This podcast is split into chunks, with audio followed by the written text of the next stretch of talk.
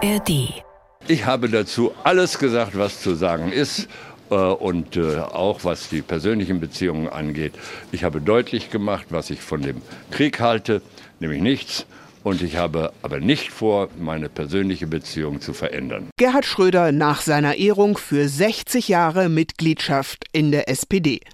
Genau wegen seiner umstrittenen Russlandkontakte war die Bundesspitze der Sozialdemokraten nicht zu der kleinen Feier in der niedersächsischen Landeshauptstadt gekommen. Zumal nach dem gescheiterten Verfahren zu einem Ausschluss aus der Partei. Der SPD-Bezirk Hannover aber hat den Altkanzler mit einer Veranstaltung im bescheidenen Rahmen gewürdigt, inklusive Standardurkunde und Blechnadel. Wie umgehen mit Gerhard Schröder? Das beschäftigt nicht nur Parteifreunde, sondern auch Journalisten weiter. Und damit herzlich willkommen zum Standpunkte-Podcast von NDR Info mit Meinungen aus verschiedenen Medien. Heute ist Sonnabend, der 28. Oktober und ich bin Ulrike Ufer. Katharina Seiler aus dem ARD Hauptstadtstudio verwundert, dass weite Teile in der SPD-Spitze und auch etwas darunter zu Gerhard Schröder schweigen. So wie man über ein missratenes Familienmitglied schweigt. Es wirkt einfach befremdlich, wenn eine Partei mit ihrem ehemaligen Kanzler, und so viele Kanzler hat die SPD nicht gestellt, nichts mehr zu tun haben will. Es war doch auch für die SPD unter Schröder nicht alles schlecht, nicht in Niedersachsen und auch nicht im Bund.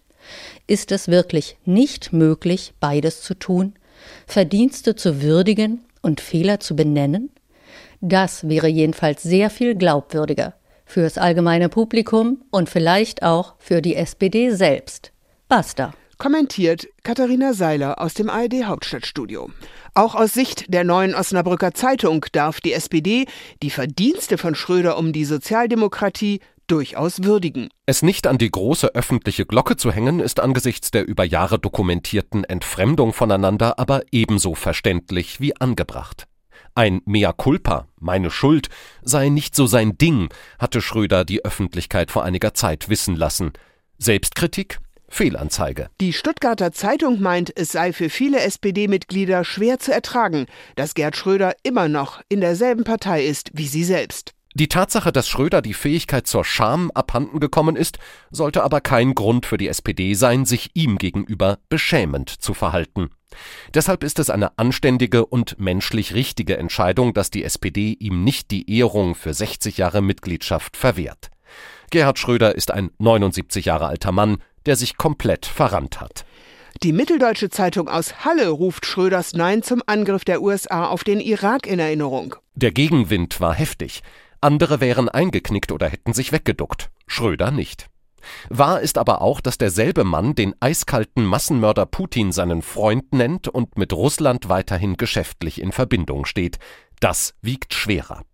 Dabei sitzt Schröder einem doppelten Missverständnis auf, dass man Politisches und Persönliches auch dann noch trennen könne, wenn es um Hunderttausende Menschenleben geht, und dass Putin Freundschaft sucht.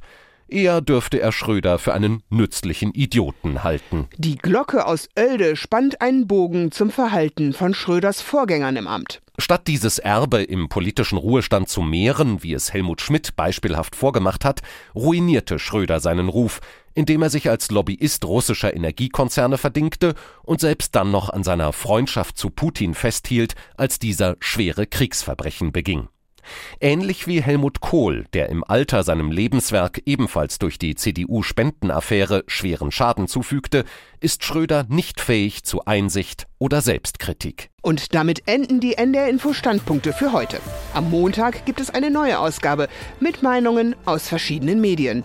Ihr könnt den Podcast auch abonnieren, zum Beispiel in der ARD-Audiothek. Habt noch einen schönen Tag. Bis bald, sagt Ulrike Ufer.